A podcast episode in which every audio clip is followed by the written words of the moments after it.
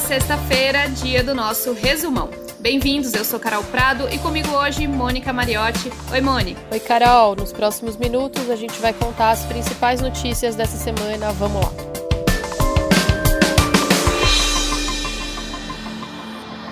Pois é, e vamos terminar mais uma semana falando da pandemia de Covid-19.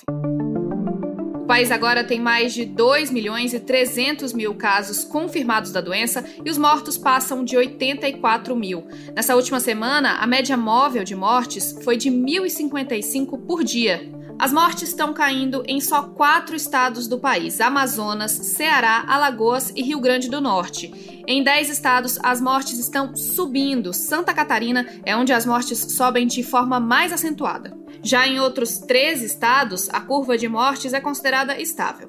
A gente passa por meses tão difíceis, né? Então é uma injeção de ânimo é, poder participar disso e poder contar para as pessoas no futuro que eu fiz parte disso. Fico muito contente.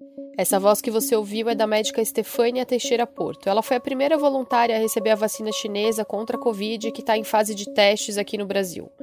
A Estefânia trabalha como médica clínica geral no Hospital das Clínicas, em São Paulo. 9 mil profissionais da saúde vão participar dos testes aqui.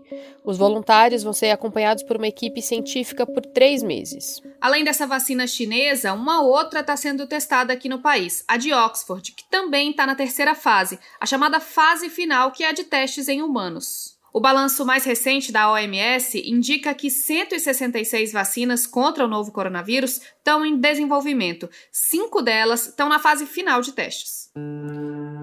Carol, e na quinta-feira o presidente Jair Bolsonaro foi visto sem máscara conversando com garis que trabalham no Palácio da Alvorada. Nessa semana, o Bolsonaro fez um novo teste que indicou que ele ainda está com coronavírus. O presidente conversou com os garis de cima de uma moto e pelas imagens não dava para saber exatamente a qual distância ele estava das pessoas. O Alvorada é a residência oficial do presidente e é de lá que o Bolsonaro está trabalhando, já que está isolado por causa da Covid. Nos Estados Unidos, o único país que tem mais casos e mortes que o Brasil, o presidente Donald Trump mudou de discurso sobre o uso de máscaras. Wear a mask, get a mask, uh, whether you like the mask or not. A maneira como Trump vem lidando com a pandemia tem gerado críticas e comprometido o desempenho dele na disputa presidencial do país. Trump passou meses desqualificando a pandemia e agora, a 100 dias da eleição, vê seu adversário Joe Biden à frente nas pesquisas. O aumento do contágio em estados como o Texas e a Flórida obrigou o presidente a mudar o discurso e recomendar o uso de máscara. O uso das máscaras virou motivo de briga entre apoiadores e opositores de Trump nos Estados Unidos. Teve até briga de verdade. Umas semanas atrás circulou um vídeo na internet em que um homem tentava entrar em um supermercado sem máscara, era alertado por um funcionário do local e agrediu o funcionário, né? Bro, you gotta wear a mask, bro. Cenas muito parecidas com algumas que a gente já viu aqui no Brasil.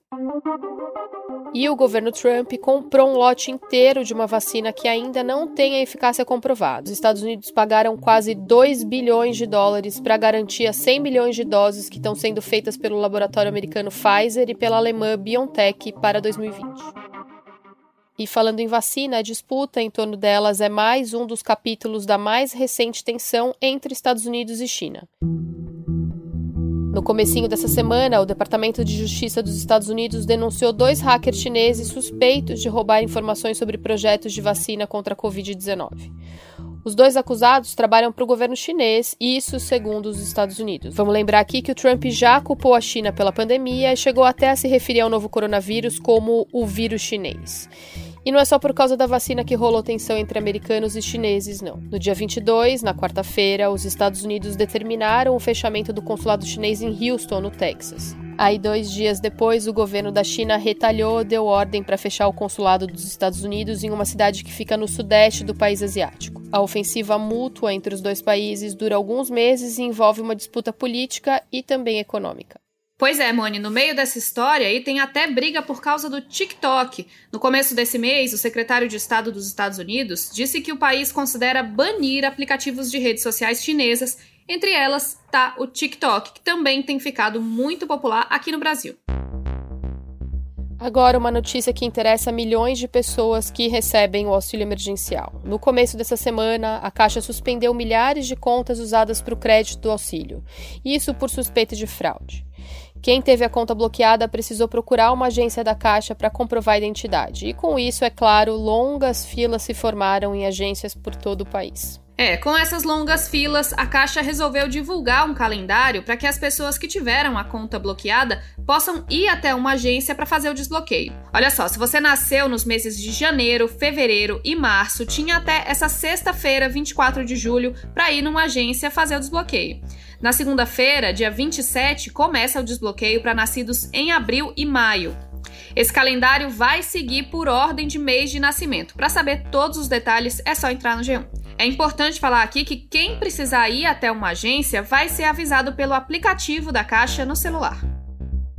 E mais de 7 milhões de trabalhadores ficaram sem remuneração no mês de junho. O número é 26,5% menor do que o de maio. Isso é o que mostra mais um resultado da pesquisa PNAD Covid, que é a pesquisa do IBGE sobre o mercado de trabalho, feita justamente para captar o impacto da pandemia. Os afastamentos do trabalho por causa do isolamento social caíram 24,9% em junho, o que equivale a 3 milhões de pessoas. Essa pesquisa mostrou também que o Brasil tinha 11,8 milhões de desempregados no fim de junho, 1,7 milhão a mais do que em maio.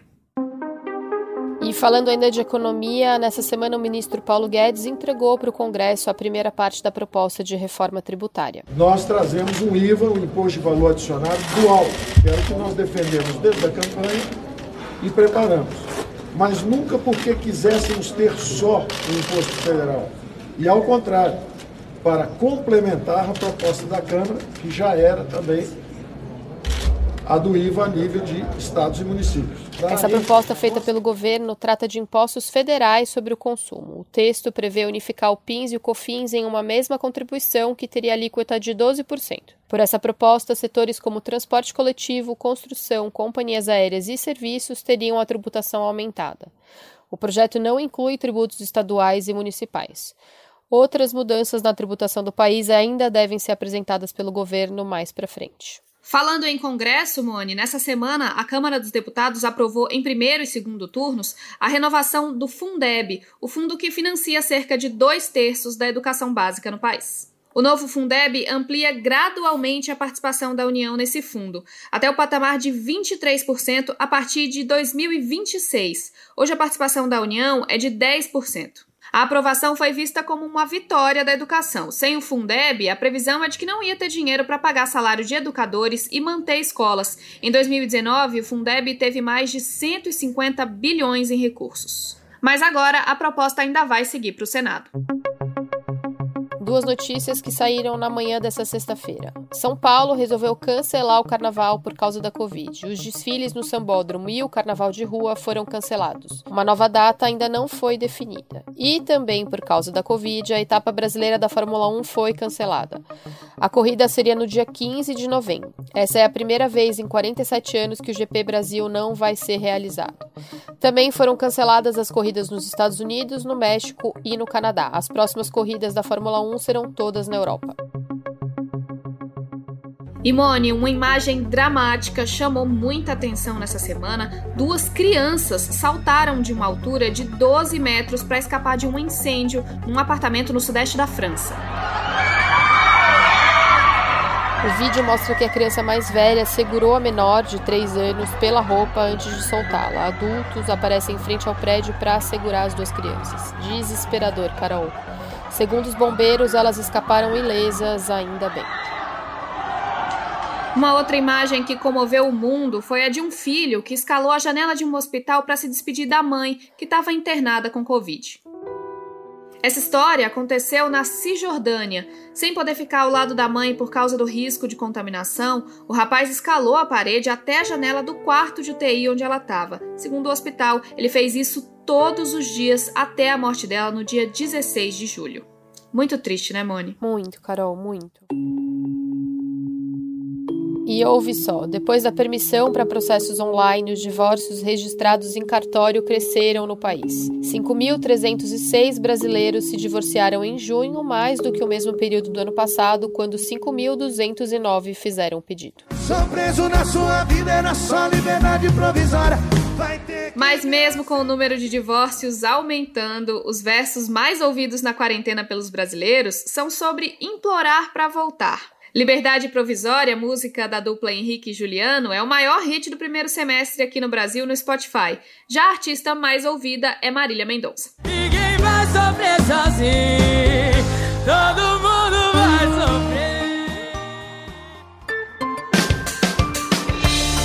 E esse foi o Resumão, o podcast semanal do G1, que está disponível no G1 Claro, no Castbox, no Apple Podcasts, no Google Podcasts, no Spotify, no Deezer ou na sua plataforma preferida.